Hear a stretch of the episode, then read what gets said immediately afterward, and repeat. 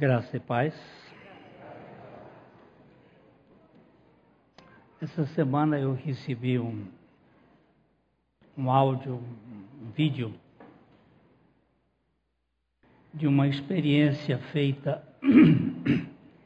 Eu estou com a garganta desde a cirurgia para entubar e aí eu fiquei com a garganta ruim, não sei por quanto tempo, mas se for para a eternidade também tá bom.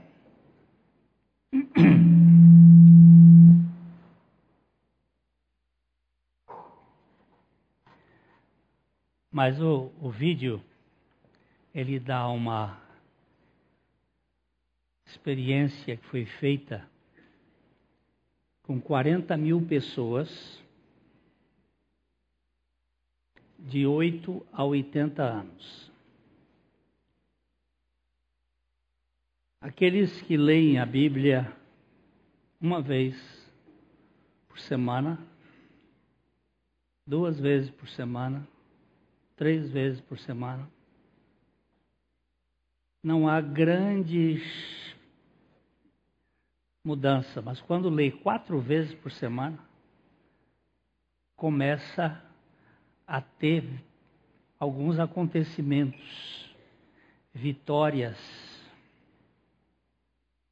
contra alcoolismo, contra depressão contra pornografia. Tem gráficos que vão mostrando a quantidade de gente que é tratada.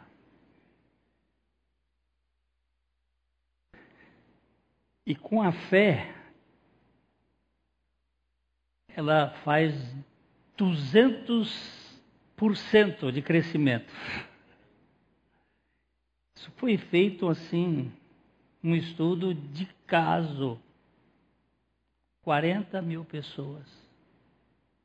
Por quê? Porque a palavra de Deus, ela é diferente da nossa palavra. Com a minha palavra eu comunico ideias, sentimentos. A palavra de Deus, ela não simplesmente comunica, ela opera.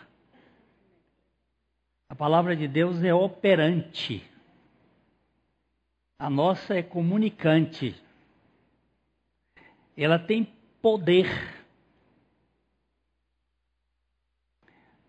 É, há uns, uns físicos fazendo até é, algumas experiências, eu vi isso no passado, com o, a frequência das palavras. Quando eu digo amor, e essa palavra amor, em qualquer língua, love, amor, amore, qualquer língua, ela tem uma frequência.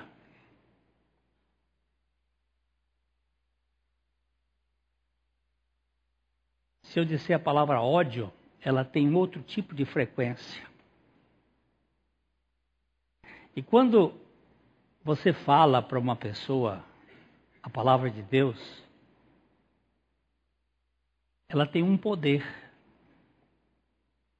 A irmã Dorcas, a mãe do Hélio Severino, não sei se ele está aqui hoje, do Bio, do Cídio, ela estava em coma lá no hospital universitário.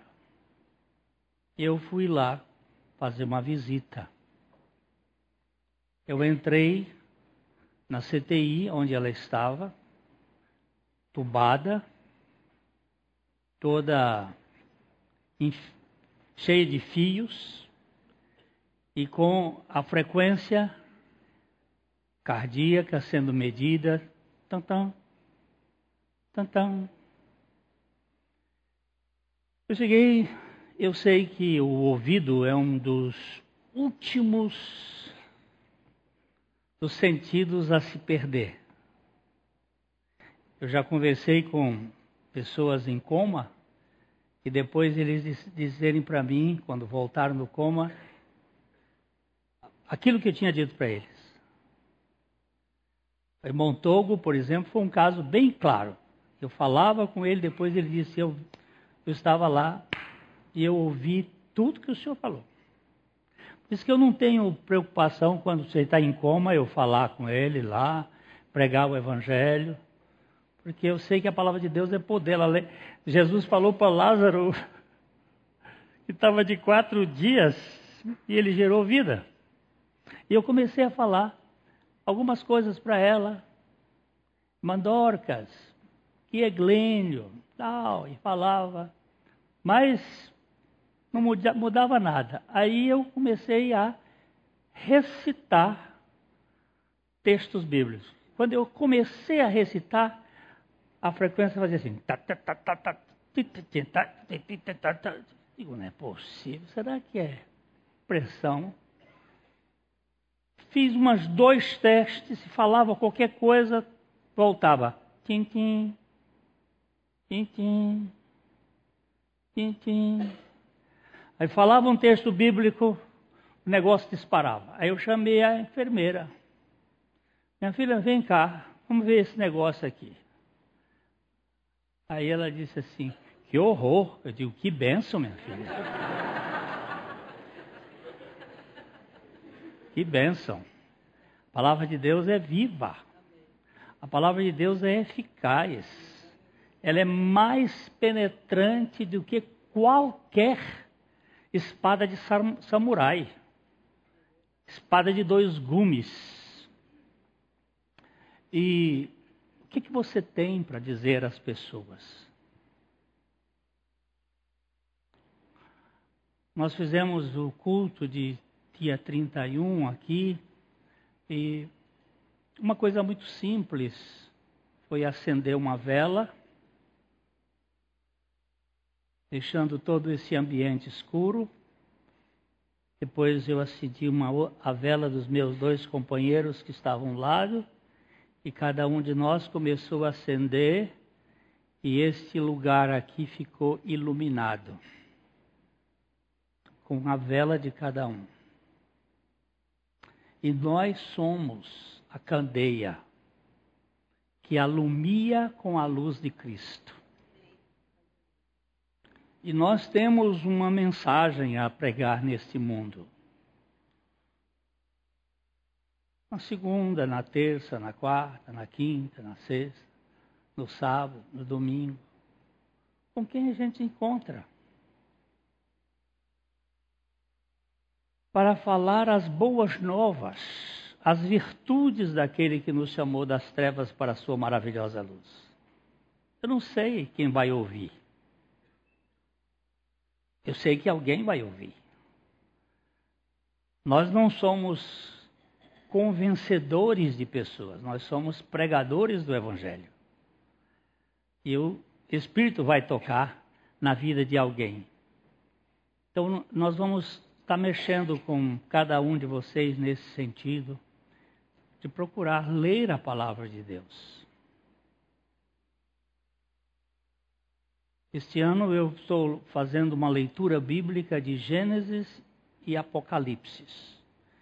E, e vou ler a Bíblia nessas duas pontas, queimando dos dois lados, até se encontrar. Três capítulos do Velho Testamento, três capítulos do Novo Testamento. Vou lendo de trás para frente, da frente para trás, da trás para frente. Quero ver onde é que vai encontrar. Eu sei que é importante para o meu coração. E é importante para as pessoas que estão convivendo comigo. Uh, Rubinstein, o grande pianista do século XX, talvez o maior pianista do século XX, ele dizia assim: quando eu não toco, ele ensaiava ou tocava ou, ou treinava sete horas de piano por dia. Aí ele dizia assim: quando eu não toco um dia, meus dedos sentem. Quando eu não toco dois dias, meus ouvidos sentem. Quando eu não toco três dias, o meu público sente. Você vê a, a, a sensibilidade dele. Então, para tocar, ele precisava estar tá exercitando sete horas por dia. Bem, nós temos muitas atividades, mas eu queria concitá-los. Tem vários métodos para você ler um trecho das Escrituras todo dia. Hoje tem muita facilidade. Eu tenho o meu iPhone aí, os, a gente tem Bíblias. Eu tenho Bíblia tanto de áudio como de leitura. Você pode usar o áudio para escutar a palavra de Deus, porque é bem-aventurados os que ouvem, bem-aventurados os que leem e bem-aventurados os que praticam. Não é? Então, a minha, assim, meu incentivo aqui é que cada um de nós tenha tempo. Ah, eu não tenho tempo, Glenn.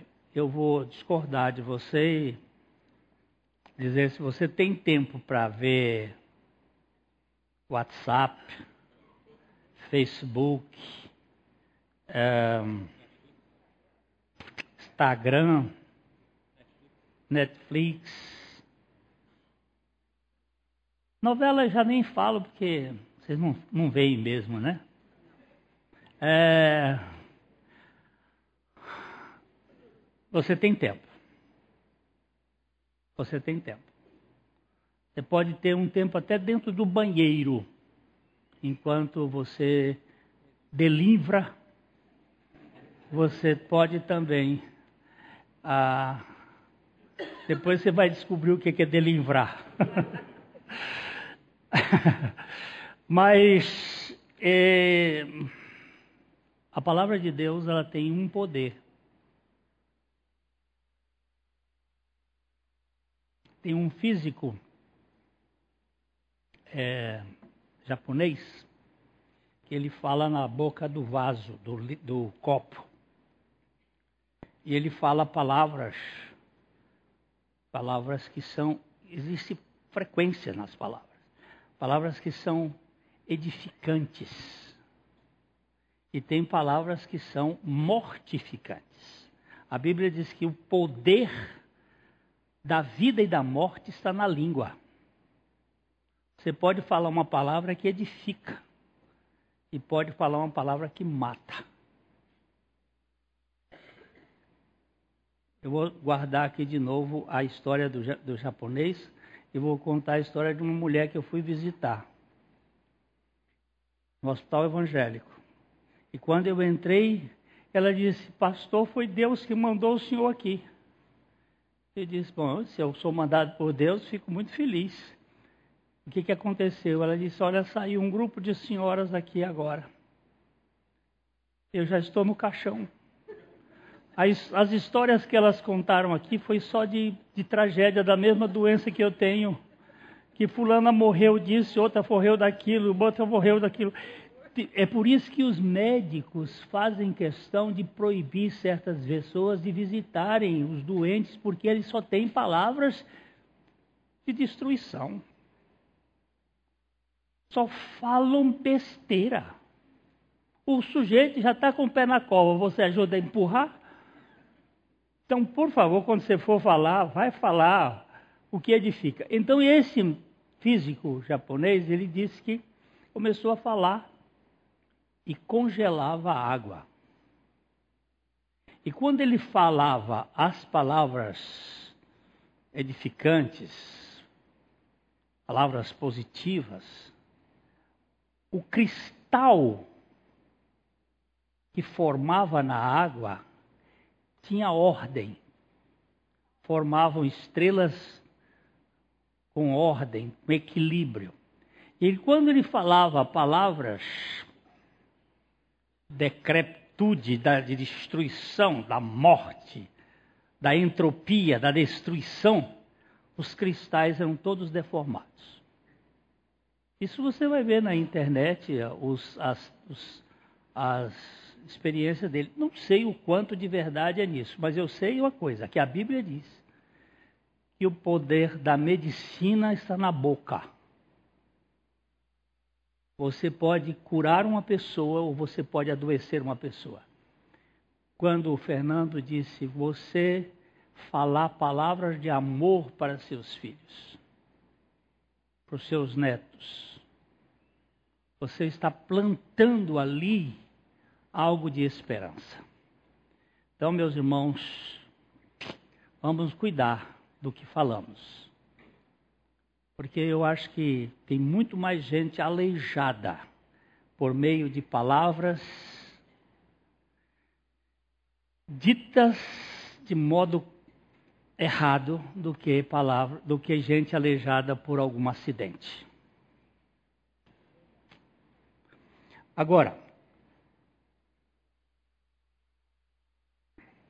nós vamos ter um encontro aqui no final deste mês para a liderança dos missionários e irmãos que estão na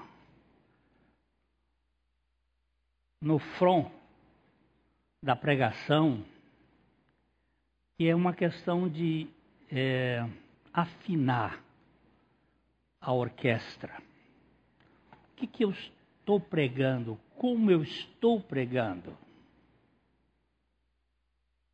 Há uns anos atrás, a minha personal trainer chegou para mim e disse assim: Coroa, a veja a forma que ela faz, velhinho, coroa.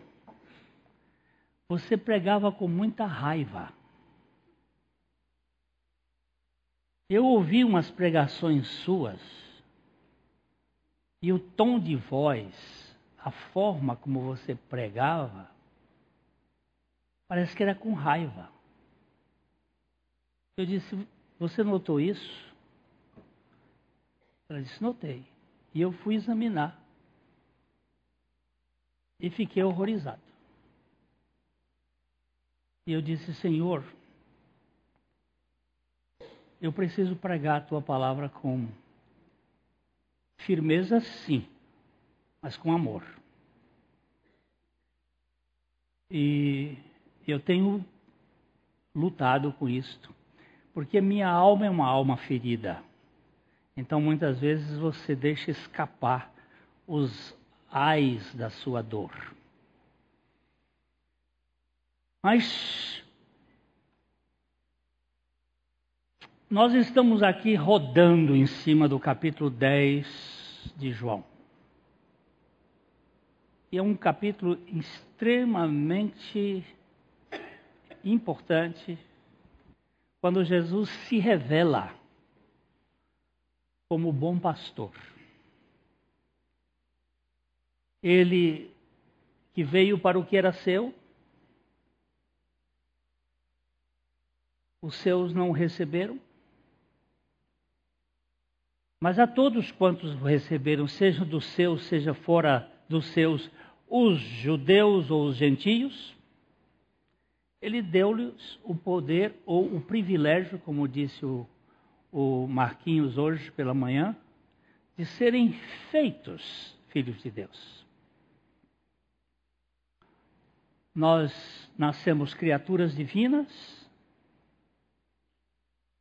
e o Senhor nos fez em Cristo Jesus seus filhos. E nós estamos aqui no versículo 19 do capítulo 10. Nós vamos ler aqui esses três primeiros versículos, capítulo 10, 19, 20 e 21. Por causa dessas palavras, rompeu nova dissensão entre os judeus. Muitos deles diziam: ele tem demônio e enlouqueceu. Por que o ouvis? Outros diziam: Este modo de falar não é de endemoninhado. Pode, porventura, um demônio abrir os olhos aos cegos? Muito bem. Que palavras são essas? Que causaram essa, essa dissensão entre os judeus. É que Jesus disse que existe aqueles que entram por cima do muro e aí existe aquele que entra pela porta. Os salteadores, os ladrões, eles têm más intenções. Então eles entram para roubar as, as ovelhas. Mas o bom pastor, ele entra pela porta. E aí ele faz um discurso com muita clareza, mostrando que ao mercenário, aquele que está preocupado com a ovelha só pela lã, pelo leite, pela carne, em que as ovelhas são sacrificadas por causa desses mercenários. Mas Jesus disse: Eu sou bom pastor e eu me sacrifico pelas minhas ovelhas. Ele muda o paradigma.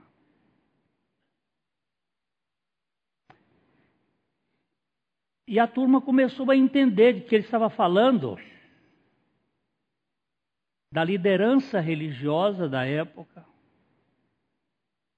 que eram aproveitadores. E quando ele disse essas, esse discurso, que ele provocou uma divisão entre os judeus, alguns diziam ele é maluco, ele é doido. Esse cara perdeu o juízo. Por que perder tempo em ouvi-lo? Mas os outros diziam assim: não, ele não é tão maluco assim, não. Ele abriu o olho a cego de nascença. Aí eles voltam para o capítulo. Todo este capítulo 10, ele está dentro do contexto do capítulo 9, que foi a cura do cego de nascença, que é um dos sete sinais que Jesus fez no Evangelho de João que são sinais messiânicos. Estes sinais, diz João, foram escritos para que creais que Jesus é o Cristo, o Filho de Deus. E para que crendo tenhais vida em seu nome. Agora eu quero que vocês me digam quais são os sete sinais. Nós já estudamos aqui algumas vezes e eu quero pela ordem. Primeiro sinal. As bodas, as bodas de Caná. É um sinal voltado para o relacionamento. Acabou a festa quando acaba a alegria. O vinho é um tipo da alegria. É também um sinal da realização da salvação. É o primeiro sinal. Eu digo que este sinal ele marca exatamente a primeira crise da humanidade. A primeira crise da humanidade foi num casamento. O primeiro sinal de Jesus foi num casamento. Para mostrar que onde houve uma destruição, pode haver uma construção. O segundo sinal. Muito bem, agora já estão armados ali. A cura do filho do Régulo. Um pequeno rei, provavelmente um servo de Herodes, o filho dele adoeceu, estava numa cidade, cidade de Cafarnaum, Jesus estava em Caná e ele foi procurar Jesus e Jesus não foi para a casa dele. Mas disse: Vai, que teu filho vive. E o homem creu na palavra de Jesus. Olha só. E é interessante que ele não voltou no mesmo dia. Ele só voltou no dia seguinte. Porque quando você crê, você descansa. O primeiro sinal fala da palavra, o segundo sinal fala da fé. O terceiro sinal, a cura do paralítico de Betesda. Ali representa o homem impossibilitado, paralítico, não podia fazer nada, 38 anos, e Jesus o vê e Jesus o cura. Este sinal fala da graça. Palavra, fé e graça. Palavra, fé e graça são os instrumentos da ação divina na vida de uma pessoa. O quarto sinal, primeira multiplicação dos pães. Ou seja, quem tem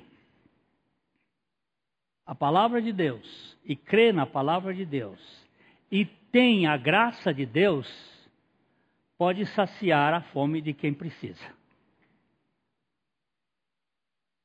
O Senhor multiplicou os pães, e também um sinal messiânico, para que creais que Jesus é o Cristo. O quinto sinal. Hum? Jesus anda sobre o mar. Jesus acalma a tempestade. Esse sinal fala de paz. Se eu tenho a palavra de Deus, se eu creio na palavra de Deus, porque e vivo pela graça, eu tenho satisfação, eu tenho alimento suficiente para viver, e não somente para viver, mas para, também para distribuir, eu tenho paz, porque eu fui justificado, tenho paz com Deus. A vida de Jesus gera paz. Muito bem. O sexto sinal.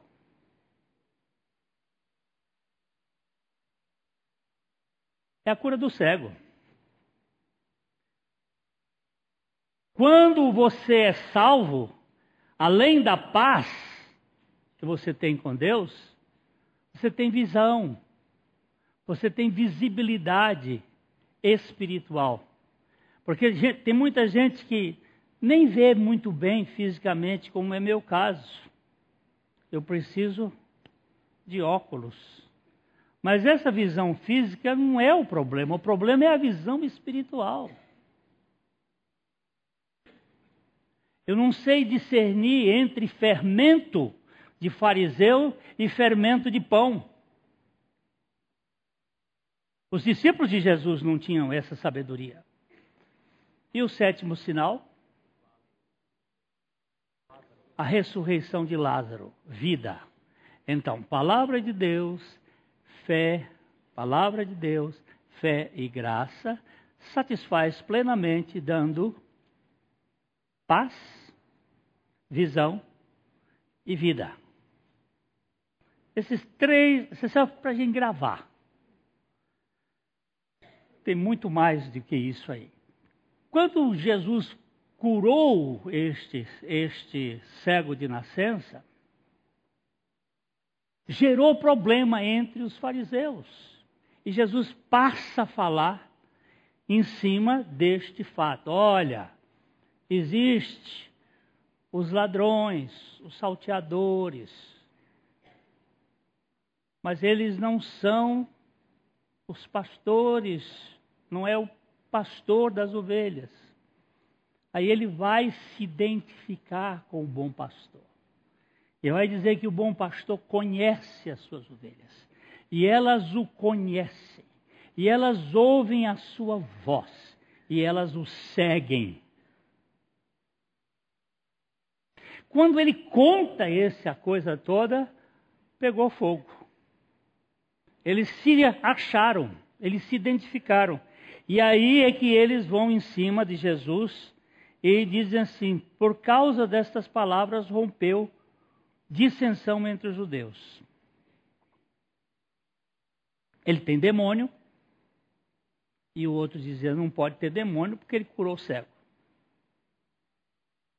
E aí você vai verificar que existe dois tipos de pessoas. Os contumazes incrédulos, aqueles que são incrédulos e não crerão jamais. Porque a minha Bíblia diz a fé não é de todos. E há aqueles que são incrédulos, mas que pelo Espírito Santo eles podem crer. E poderão ser chamados à fé. Quando Jesus terminou de quando eles terminaram de falar isto, diz onde Jesus estava. Vamos aí para o verso 22.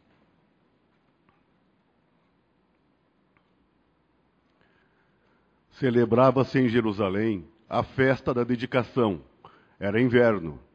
Jesus passeava no templo, no pórtico de Salomão. Pode ler. Rodearam-no, pois, os judeus e o interpelaram: Até quando nos deixarás a mente em suspenso? Se tu és o Cristo, dize-o francamente. Respondeu-lhes Jesus: Já vou-lo disse e não credes. As obras que eu faço em nome de meu Pai testificam a meu respeito. Mas vós não credes, porque não sois das minhas ovelhas. As minhas ovelhas ouvem a minha voz, eu as conheço, e elas me seguem. Eu lhes dou a vida eterna, jamais perecerão, a ninguém as arrebatará da minha mão. Aquilo, aquilo que, de, que meu Pai me deu é maior do que tudo, e da mão do Pai ninguém pode arrebatar. Eu e o Pai somos um. Até aqui.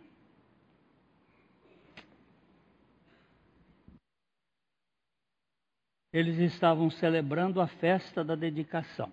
Que, que festa é essa aqui? É a única vez que aparece esta festa aqui na Bíblia. Essa festa surgiu no ano 164,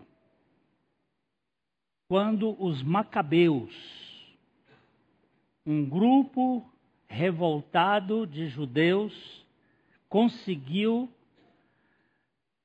é, de, é, destruir a força de Antíoco Epifânio, o rei sírio, que havia implantado em Jerusalém uma um, um aculturamento do pensamento grego. Ele era um rei sírio,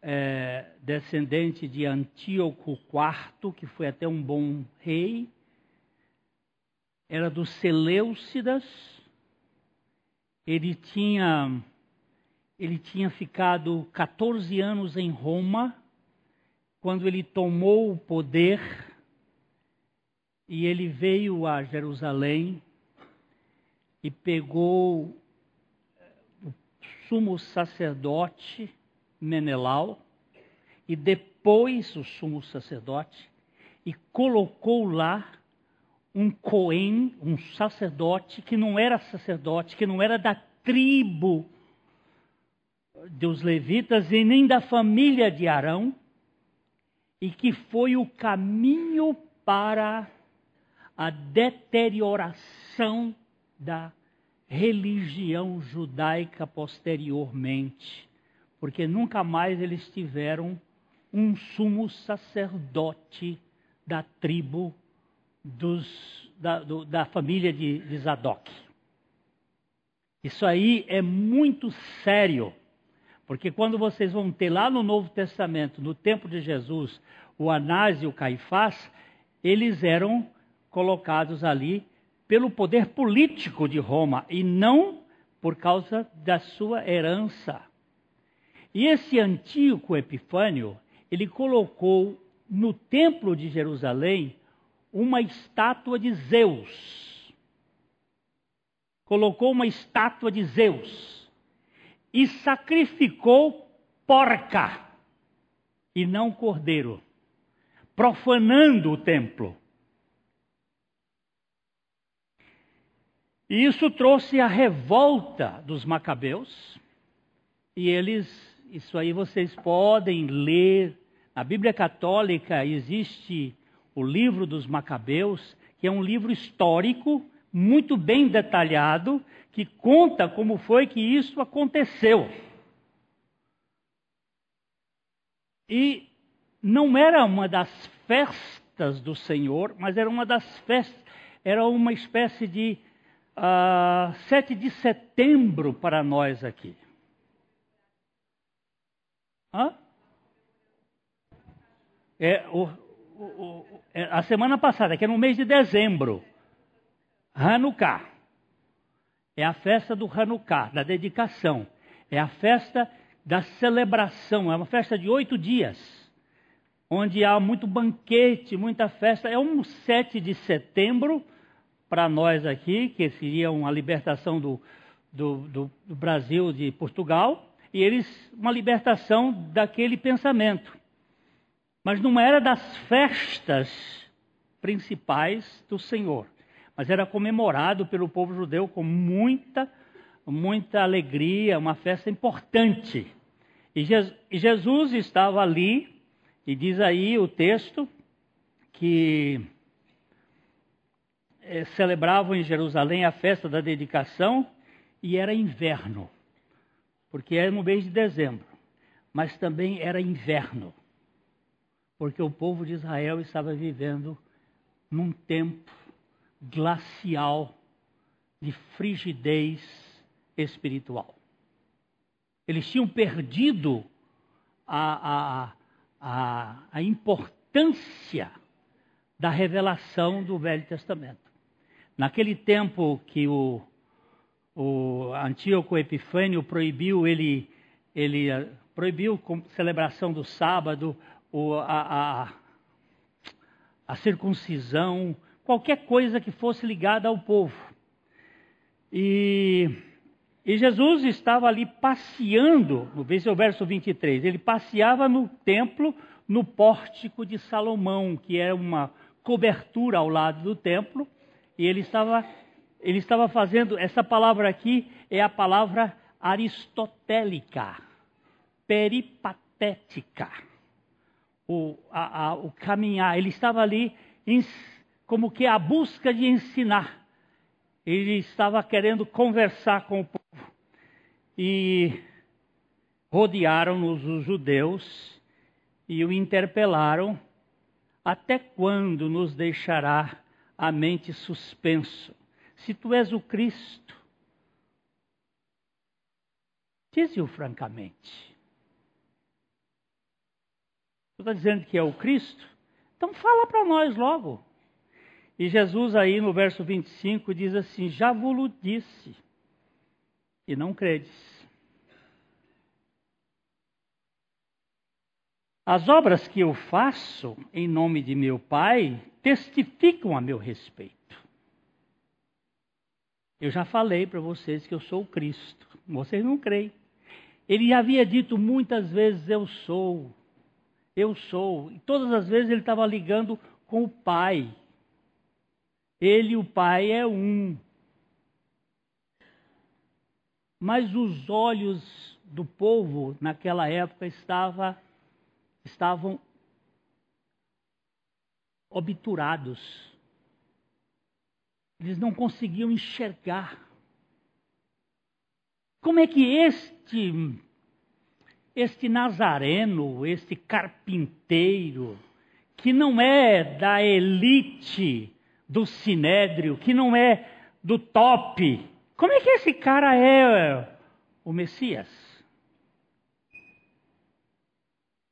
A, a, a, a expectativa deles era um cara montado num corcel, num cavalo por sangue árabe. Chegando em Jerusalém, o cara entra montado em jumento. Quem é esse cara assim simplório? Não dá para não dá para entender que ele era o Cristo. As obras que eu faço em nome do Pai testificam a meu respeito. Mas o verso 26, meus irmãos, leia esse verso 26. Mas vós não credes. Por quê?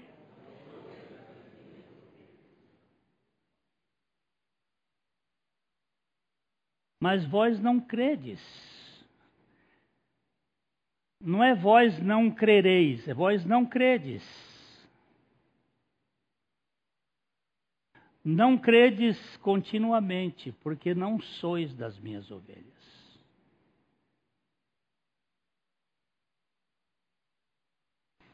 Às vezes a gente, a gente tem que pregar o Evangelho a tempo e fora de tempo.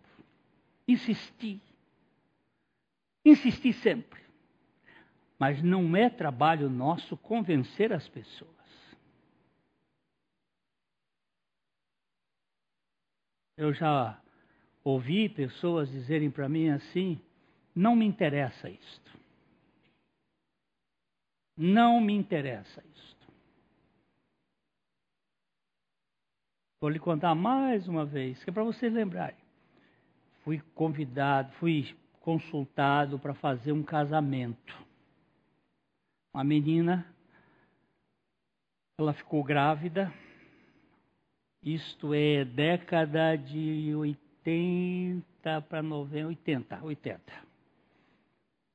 Ela ficou grávida, o pai era um, um homem de posse aqui na cidade, andou procurando algum padre, algum pastor, ninguém queria fazer o casamento da menina.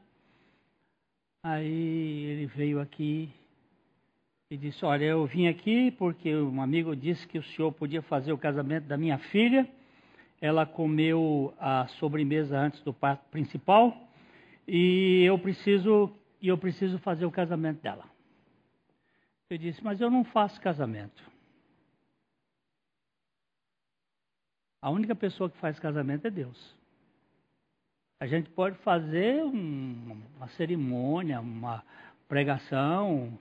É, eu sempre uso o, casamento, as reuniões de casamento, para pregar o Evangelho. E ele diz assim: Olha, eu preciso dar satisfação à sociedade, seja o que for. Eu quero saber quanto custa. Eu disse: O senhor não tem dinheiro para pagar isso aqui, não. Porque isso aqui já foi pago. E comecei a falar do Evangelho para ele. Quando eu comecei, ele meteu os dois pés no meu peito e disse assim: Seu pastor, eu não quero ouvir nada de Evangelho. Eu vim aqui lhe contratar para fazer o casamento da minha filha. Eu disse: Ah, vai ter oportunidade Lá no dia eu vou poder falar. Eu não posso perder a oportunidade. Para vocês saberem, eu já fui pregar dentro de um, de um centro de macumba. Porque a Bíblia diz que é para pregar a tempo e fora de tempo e em todo lugar. E fechamos o congá. Deu um quiprocó tremendo. Mas vamos lá. Aí pregamos no dia do casamento foi uma benção. Aí ele terminou e disse, veio assim dizer, sentou na nossa mesa, minha esposa estava lá, sentou na nossa mesa e disse assim: É, o povo gostou muito. Eu quero saber quanto custa. Eu disse: O preço é aquele que eu disse lá. Ó. E fui tentar falar de novo e ele me escorraçou. Disse: O senhor já falou demais de evangelho aqui para o meu gosto. Eu digo, a bala já pegou. Uns quatro anos depois, a sua esposa me liga. Diz, Glênio, você pode vir aqui na Santa Casa? Meu marido está em estado terminal. Aí eu cheguei lá, ele estava deitado, Eu disse: Ei, cara, você já me deu duas carreiras, mas hoje você não vai poder dar carreira, não. Hoje você está aí pendurado nesses fios todos e eu vou te contar. E eu fiquei um, uma hora com ele, abrindo as escrituras. E lá pelas tantas, o rio Amazonas caiu de um lado e do outro. Aí ele virou assim, ofegante, e disse assim: Eu precisava chegar a esse ponto aqui. Eu precisava deste câncer para eu me render. E aí Naquela madrugada ele faleceu. Mas a esposa me contou, e eu fui fazer a velório dele no outro dia. Ela disse: Ontem, por volta das duas horas, ele disse para mim assim: Leia o salmo do pastor. Aí ela leu o salmo 23 e ele disse assim: Eu vou estar lá do outro lado esperando por você, lá na casa do bom pastor. Eu sei que eu não sou capaz de convencer ninguém, mas eu tenho que pregar o Evangelho. E nós temos que pregar o Evangelho. Mas tem gente que não crê mesmo.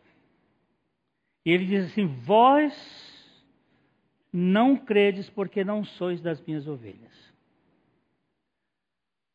Existe aquele que crê logo, tem aquele que demora um tanto, e tem aquele que crê na hora do passado frigir dos ovos. E tem aquele que não crê.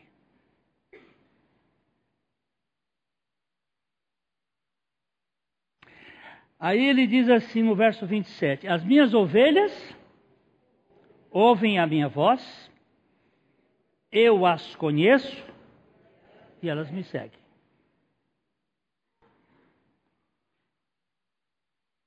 Não confunda estar na igreja com estar em Cristo.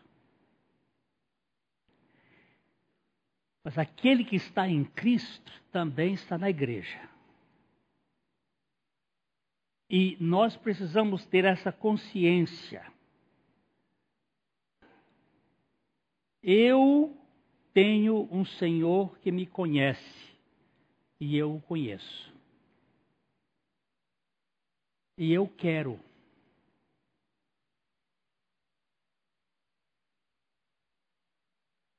Eu quero. Uh, eu vou cutucar um pouquinho aqui. Só um pouquinho. É, uma vez um amigo meu me convidou para ser maçom. E ele disse: seu pai era maçom, seu avô é maçom, seu irmão é maçom, e eu queria convidar você para vir para a maçonaria. E eu citei a frase de Grouch, Grouch Marx. Se vocês estão me convidando para a maçonaria, não deve prestar. Porque eu não valho nada, Eu disse, meu amigo, eu só tenho um lugar que eu quero investir a minha vida. Não, vou, não fui para Rotary, não fui para Lion, não fui para maçonaria, não vou para outro lugar a não ser a igreja de nosso Senhor Jesus Cristo. Porque foi por esta igreja que ele deu a sua vida. Não vou gastar meu tempo com outras coisas. Não estou dizendo que eles não têm coisas boas lá. Eu estou dizendo que o importante, o essencial está na igreja do Senhor Jesus, pois, pois foi por essa igreja que ele deu a sua vida. E eu não tenho tempo para gastar com outra coisa. Vou ficar uma noite lá num negócio que eu não sei. Eu quero ficar no lugar onde eu sei. Tem problemas na igreja? Tem problemas na igreja. E se não tivesse, não seria igreja de Jesus Cristo. Porque Satanás bate forte contra a igreja do Senhor. Mas ele disse: eu, eu, eu, as minhas ovelhas ouvem a minha voz, eu as conheço, elas me seguem e, e elas sabem discernir e, e ficar com aquilo que é importante. E eu lhes dou a vida eterna. Olha o verso 28. E eu lhes dou a vida eterna. E o quê?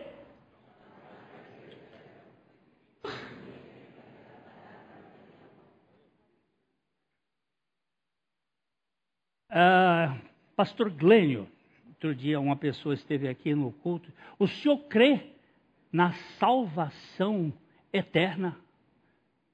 Eu disse, creio. E se o sujeito morrer em pecado? Eu digo, ô idiota. Ele já, já resolveu essa questão do pecado lá na cruz. Eu chamei ele de idiota. Porque idiota é aquele que pensa por si próprio. Idios, idiosincrasia. Ele não tem referencial.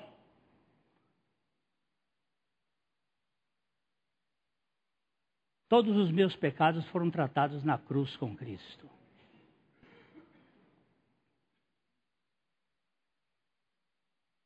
Eu não tenho conta mais para pagar. A minha foi paga.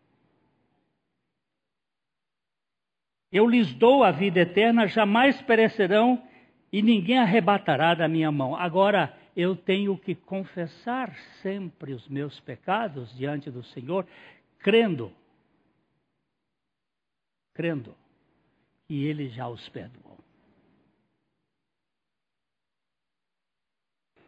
E Jesus ainda diz assim: aquilo que meu pai me deu é maior do que tudo. O que foi que o pai deu a ele?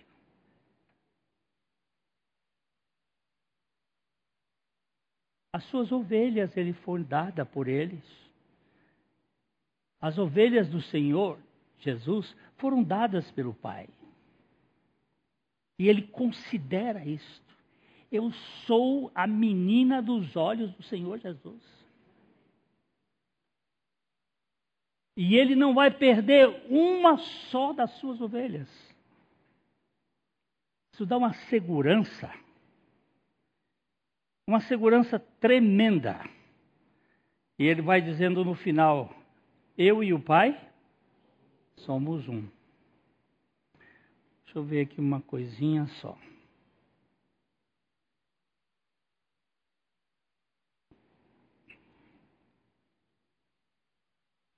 Cristo dá a vida eterna às suas ovelhas. Isso significa vida que dura para sempre. Não é a vida que depende do comportamento deles ou delas, mas é a vida que depende do Senhor. A vida eterna significa eterna. E eterna significa que nunca se perde nem acaba. Eterna. Qual é o alimento que mais dura na face da terra? Escutei. Mel.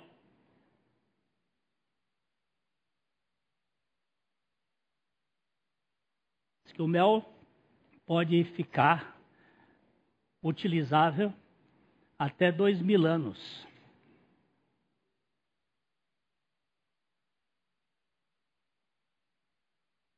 Mais dura. Não tem tempo de validade para mel. Mel, mel. Porque tem muito mel aí que não é mel. tem açúcar no meio. Não, né, Betinho? Não tem? Mas mel, mel, não acaba. Mas muito mais do que o mel e o licor dos favos é a palavra de Deus. E, é, e a vida que ele nos dá é eterna. Nunca vai acabar. O Francis Collins, talvez um dos maiores cientistas do mundo hoje, foi quem fez, quem dirigiu o projeto Genoma para detectar o DNA das coisas. Ele creu no Senhor Jesus Cristo, uma pregação de uma anciã de oitenta e poucos anos, ele médico, lá em Boston, na cabeceira da cama da senhora Ana e ele pergunta para ela como vai, dona Messiana, como vai a senhora? Ela disse: Eu estou bem, câncer comendo. Eu estou bem, porque quando os meus olhos se fecharem aqui, eles se abrirão na eternidade na presença do meu Pai. Aquele cientista acostumado a ver a, aquelas quatro letrinhas, a guanina, tisina, tamina, aquelas, aqueles, aquelas ligações, aquelas pontes do DNA que via a ordem perfeita, irrepetível da matéria. Ele disse o seguinte: aqui tem alguma coisa maior. Tem uma coisa que não dá para explicar. Uma senhora que está partindo e está com os olhos abertos lá na casa do pai. E aquilo ali impactou aquele homem que se rendeu ao Senhor. E ele escreveu um livro, porque esse cientista se tornou um cristão. Meus queridos, eu tenho vida eterna correndo nas minhas veias. Correndo no meu ser é uma vida que é capaz de apreciar as coisas de Deus aqui embaixo. E uma vida que será igualmente adequada no lar celestial. Tem coisas que não fazem mais sentido para nós. Perderam sentido. Estou terminando. Eu era um fluminense doente, futebol, gostava de futebol morava no Rio de Janeiro, saía lá da rua José Higino e ia lá para o Maracanã assistir o Fluminense. Ia para aqueles campos de Campo Grande, de aqueles Bangu para assistir o Fluminense. Fanático por Fluminense. Continua o Fluminense. Mesmo assim não assisto mais nada, não vejo mais nada. É aquela coisa atávica, assim. Eu lembro do Fluminense. Perdi o gosto. Ninguém tirou isso, não foi, não foi obrigado, não foi proibido. Simplesmente eu tenho um prazer maior.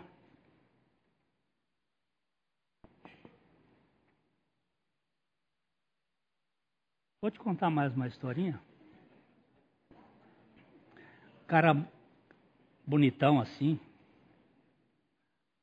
É, mais um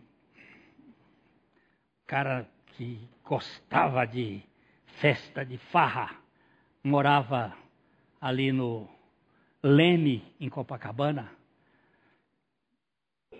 Farras, jovens, quarentão. Era festa de carnaval, festa de tudo. E era bom de dinheiro, bom vivan, rico. Achou uma moça. E começou a se namorar dela. E eu preciso ter um filho, porque já estou com 40 e poucos anos, não tenho um filho. Devia ter vários, mas não sabia. Aí resolveu, vão casar, casou. Antes a festa aquela festa de despedida de solteiro e fizeram aquela baderna, aquela bebedeira e tal. Aí diz, dizem os amigos: Você não vai deixar o grupo. Ele disse: Que deixar o grupo?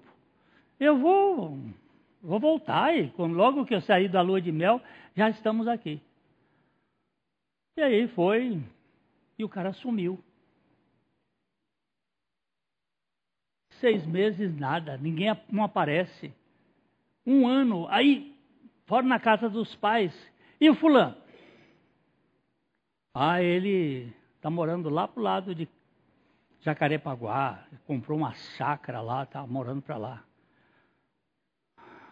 Tem um telefone, porque naquele tempo não tinha troço, essa porcaria. Que vigia a gente dia e de noite. Aí arranjaram o telefone dele, ligaram para ele disseram, olha, Domingo nós vamos aí na sua casa. E fomos aí, ah, vem, vem aqui, vem aqui. Aí a turma foi lá, eram uns 10, 12 deles. Chegaram lá naquela festa e, e fazendo um churrasco e tomando uma cerveja e lá aquela coisa. Aí quando a moça saiu para ir fazer alguma coisa lá dentro, ele, um deles perguntou: e a megera? Ele disse: o quê?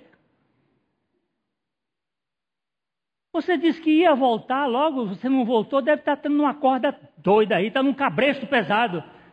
Ela está lhe impedindo você ir. Disse, rapaz, você não sabe de nada. Eu casei com uma mulher tão admirável, tão sensacional. Ela me dá tanta liberdade, mas é tão gostoso conviver com ela que a presença de vocês nada vale.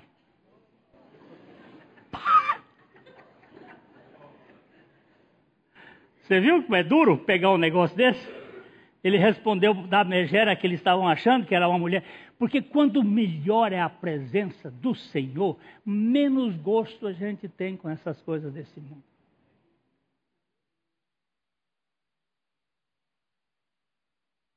Observe, elas nunca perecerão.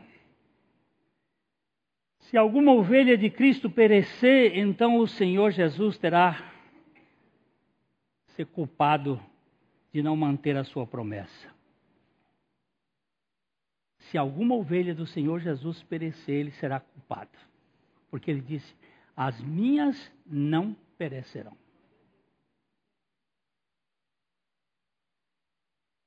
Jesus Cristo é Deus e ele não pode falhar. Ele prometeu nesse versículo que nenhuma ovelha passará a eternidade no inferno. Isso significa então que uma pessoa pode ser salva e viver da maneira que quiser? De maneira nenhuma. Nós vivemos a vida cristã por meio de Cristo. É Ele que vive em nós. E nós não vivemos uma maneira imunda e inadequada. Vivemos a vida cristã por meio de Jesus Cristo. Jesus Cristo. Desejamos viver uma vida santa não por medo de perder a nossa salvação, mas por gratidão àquele que deu a sua vida por nós. Ninguém é capaz de arrebatar uma ovelha do Senhor das suas mãos. Isso traz muita segurança e traz o princípio da busca da santidade. Viver uma vida íntegra para a glória do Senhor. Que o Senhor nos permita descansar na suficiência da Sua palavra, porque essa palavra é viva. Ok? É...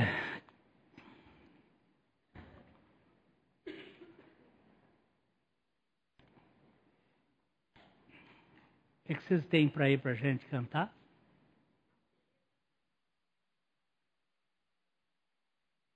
Ele tem poder para salvar? Será? Ele tem poder para salvar. Qual foi o último milagre dos sete? Nós vamos entrar nele daqui dois domingos. O último milagre dos sete é a ressurreição de Lázaro o que Lázaro fez para ressuscitar.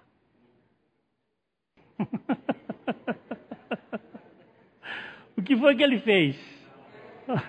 fez nem para estar tá morto ele não fez, ele estava fugindo da morte. Era só estar tá morto, né? E o que, que você faz para ser salvo? É, é, Senhor, tem misericórdia de mim, pecador. Ele tem poder para salvar.